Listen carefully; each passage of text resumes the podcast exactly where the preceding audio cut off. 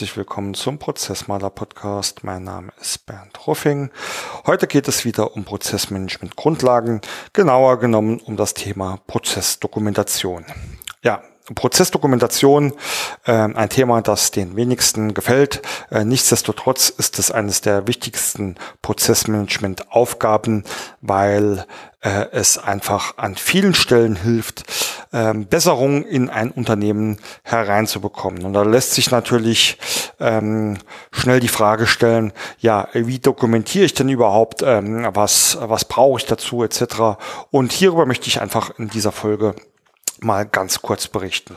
Ganz ähm, klassisch kann man die Prozessdokumentation oder ganz klassisch hat man die Prozessdokumentation immer in äh, zwei verschiedene Arten aufgeteilt. Das ist einmal die grafische äh, Prozessdokumentation. Darunter versteht man es, Prozesse zu visualisieren oder in sogenannten Prozessmodellen darzustellen. Ähm, dazu wird es auch noch eine eigene Folge geben, weil es gibt sehr, sehr viele Wege, Prozesse zu visualisieren oder ähm, zu modellieren. Es gibt da auch sehr, sehr viele verschiedene, ja, ich nenne es jetzt mal Sprachen, wie man äh, sowas darstellen soll. Und noch viel mehr Tools gibt es, die einem dabei unterstützen. Per se ähm, lässt sich ähm, sagen, dass es immer zu empfehlen ist, Prozesse zu visualisieren, äh, denn jeder kennt äh, das Sprichwort, ein Bild sagt mehr als tausend Worte. Und genauso ist es bei der Prozessdokumentation auch. Die Prozessvisualisierung hat sehr, sehr viele Vorteile und äh, macht es sowohl dem Ersteller als auch dem Leser viel, viel einfacher ähm, zu verstehen, warum es denn überhaupt gehen soll. Die zweite Art, äh, ihr ahnt es schon, ist dann die schriftliche Prozessdokumentation. Ähm, darunter gehört alles, ähm, was an Prozessdokumenten erstellt wird, wo halt äh, viel Text oder eigentlich rein Text genutzt wird. Ähm, die Formen oder die, die Dokumentenarten dazu äh, sind auch nahezu unbegrenzt. Also ob das jetzt Arbeitsanweisungen oder Verfahrensanweisungen sind, ob man das Prozessbeschreibungen, ob man das Anleitungen nennt. Auch gewöhnliche Checklisten gehören schon zu dem Thema äh, schriftliche Prozessdokumentation ist ähm, eben eine Art und diese Art hat den großen Vorteil, dass sie äh, ja quasi durch jedermann zu erstellen ist.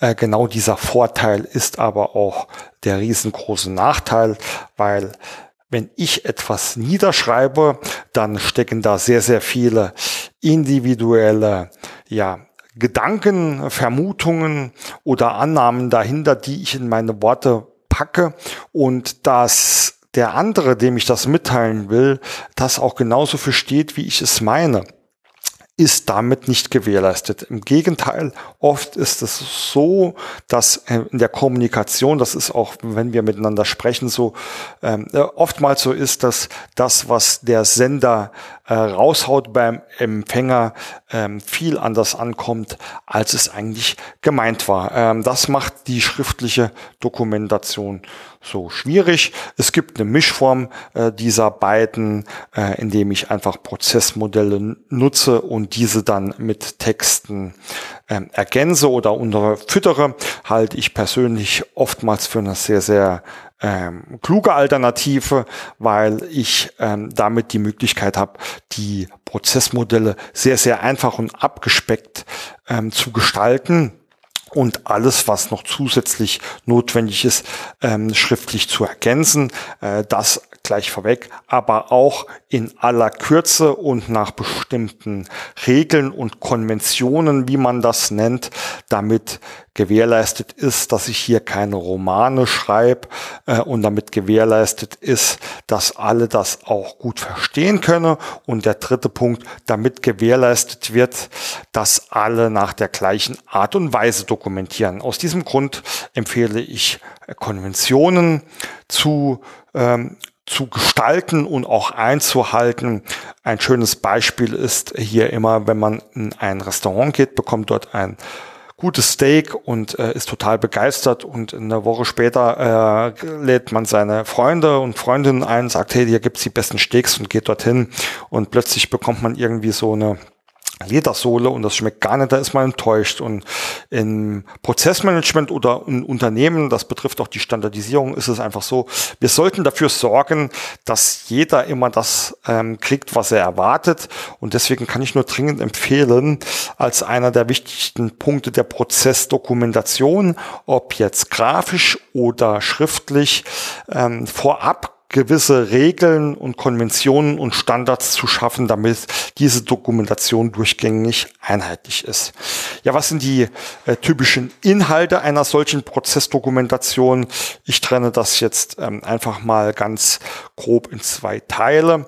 Äh, das ist ein formaler Teil, den bezeichne ich gerne auch als Steckbrief. Da sollte es immer darum gehen, in Kürze äh, zu skizzieren, äh, worum geht es in diesem Prozess, was ist das Ziel, äh, wer hat denn dieses Dokument erstellt und wann wurde es gegebenenfalls geändert.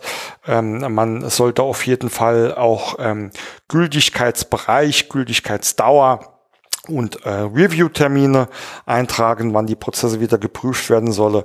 Ähm, es können noch Informationen zu mitgeltenden Dokumenten, Unterlagen etc. Äh, mit eingebracht werden. Also da ähm, hat jeder die Möglichkeit, diesen Steckbrief frei zu gestalten. Das ist der formale Part. Und dann kommt natürlich der inhaltliche Part. Und das ist, wie erwähnt, äh, über verschiedene Arten möglich.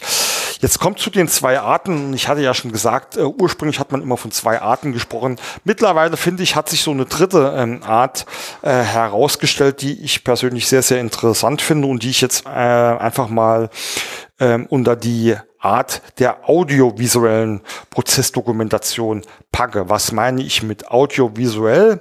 Ähm, ich kann heutzutage sehr, sehr einfach äh, Bildschirmaufnahmen machen. Also einmal das Video, aber auch mit Ton, um meinen Mitarbeitern zu zeigen, wie sie denn jetzt im SAP eine Bestellung anlegen. Und audiovisuell kombiniert ähm, quasi alles, was ich äh, äh, in die schriftliche Dokumentation oder auch in die Prozessmodellierung packen kann, äh, sehr, sehr kompakt. Und deswegen finde ich persönlich ähm, die audiovisuelle Darstellung äh, der Prozesse äh, sehr, sehr nützlich, äh, weil jeder kennt es eigentlich auch von YouTube. Ja, äh, wenn ich nicht weiß, wie ich die ähm, Wäschmaschine reparieren soll, dann schaue ich mir schnell ein YouTube-Video an und da wird das dargestellt. Auch hier sollte man ein paar Regeln und Konventionen beachten.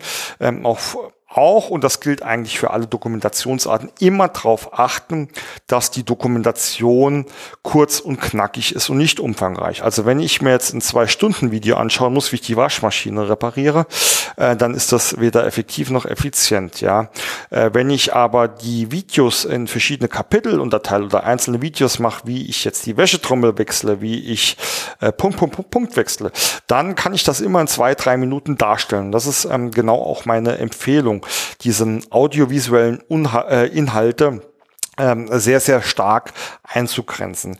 Das ist äh, generell ein Punkt, den ich sowieso empfehle.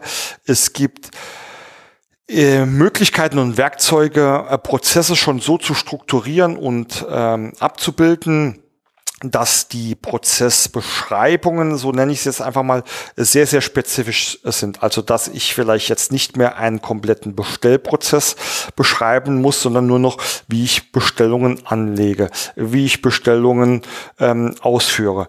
Äh, und je besser ich mir das abgrenzen kann und je besser ich mir quasi das große Ganze in Einzelteile zerlege, umso besser ist auch meine ähm, Dokumentation. Das heißt, wir wissen jetzt, äh, wir können schriftlich, visuell oder auch audiovisuell Prozesse dokumentieren. Wir sollten am besten dazu Regeln und Konventionen erstellen und wir sollten versuchen, quasi über eine Prozesslandkarte, dazu gibt es eine eigene Folge, und gegebenenfalls äh, über das Konzept der Prozessebenen.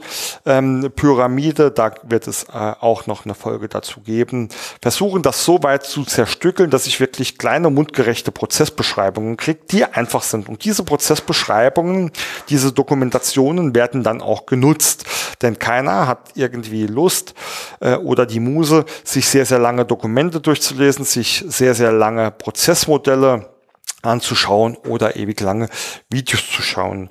Und am Ende des Tages kommt natürlich immer die große Frage, äh, was muss ich dokumentieren? Und da gibt es von mir natürlich die Standardantwort am besten alles. Jetzt kommt aber ein großes Aber. Ähm, je weiter man seine Prozesse zerstückelt und je detaillierter man wird, umso schneller ähm, wird man auch erkennen können, sind das denn noch Abläufe, die sinnvoll zu beschreiben sind oder ähm, macht das hier keinen Sinn? Hierzu zwei Beispiele. Es gibt das ähm, sogenannte, ja, ich nenne es Wissensarbeit oder ähm, Know-how-Arbeit, also immer wenn Tätigkeiten stark von, ähm, von Wissen abhängig sind und ähm, das auch sehr, sehr stark variiert, sollte ich nicht versuchen, etwas zu dokumentieren. Mein Beispiel dazu, wenn ich einem IT-Programmierer versuchen würde, äh, jede Codezeile äh, Schritt für Schritt vorzugeben, würde ich mich zu Tode dokumentieren und das würde ich niemals hinkriegen, weil es so viele Varianten gibt. Also würde ich an dieser Stelle einfach sagen, okay, an dieser Stelle musst du den Code programmieren. Wie du das machst, ähm, das musst du selbst wissen müssen, beziehungsweise das weißt du auch schon. Äh, und da nicht versuchen, unnötig weiter zu dokumentieren. Der zweite Punkt ist, ist ein Prozess sollte ja normal eine logische Reihenfolge darstellen. Das ist nicht immer einzuhalten. Es gibt sogenannte Ad-Hoc-Prozesse. Ähm, da äh, kann ich mir definieren, dass es ein Bündel an Aufgaben gibt, die erfüllt werden müssen, aber die Reihenfolge ist egal. Als Beispiel nehme ich hier mal äh, das Kaffeekochen mit einem ganz, mit einer ganz normalen Filtermaschine. Also ich muss, äh, um den Kaffee am Ende des Tages ähm, zu bekommen, muss ich ähm, die Kanne unterstellen muss äh, das Wasser einfüllen, muss der muss die Filtertüte einfüllen und den ähm, den das Kaffeepulver einfüllen und dann kann ich auf Start drücken. Wir haben jetzt hier zwei Abhängigkeiten, also die Kanne muss auf jeden Fall unten drunter stehen und der natürlich kann das Filterpulver erst rein, wenn auch die Filtertüte drin ist, ja. Aber ob ich zuerst Filtertüte und Pulver reinmache und dann den Kaffee äh, dann, und dann das Wasser oder zuerst das Wasser und dann ähm, die Filtertüte und das Pulver, das spielt überhaupt keine Rolle, äh, denn ähm, ich brauche beides, um am Ende des Tages auf Start zu drücken und ähm, den Kaffee zu bekommen. Und somit kann ich ähm, eigentlich nur empfehlen, versuchen, alles zu erfassen, aber wirklich nur bis dahin, wo es Sinn macht. Und da kann es durchaus auch vorkommen, dass ich schon relativ früh oder zu einem relativ groben Punkt sage, da will ich gar nicht mehr drunter gehen. Da mache ich einfach nur noch eine Checkliste mit Aufgaben hin, die zu erfüllen sind. Und das reicht mir. Und allein das bietet schon wahnsinnig große Vorlagen. Ja, äh, das war es heute mal ein Stückchen länger als gewohnt, aber äh, das Thema Prozessdokumentation ist eben auch nicht sehr einfach. Zumindestens zu dem Thema Prozessmodellierung und auch ein paar ausgewählten äh, Methoden und Werkzeugen wird es aber auch noch Einzelfolgen geben. Nichtsdestotrotz hoffe ich, dass ich euch einen kurzen Überblick darüber geben kann, was denn alles möglich ist, was sinnvoll ist und was zu berücksichtigen ist. Und äh, beim Umsetzen dieser Impulse wünsche ich euch viel Spaß und Erfolg. Bis bald, euer Bernd.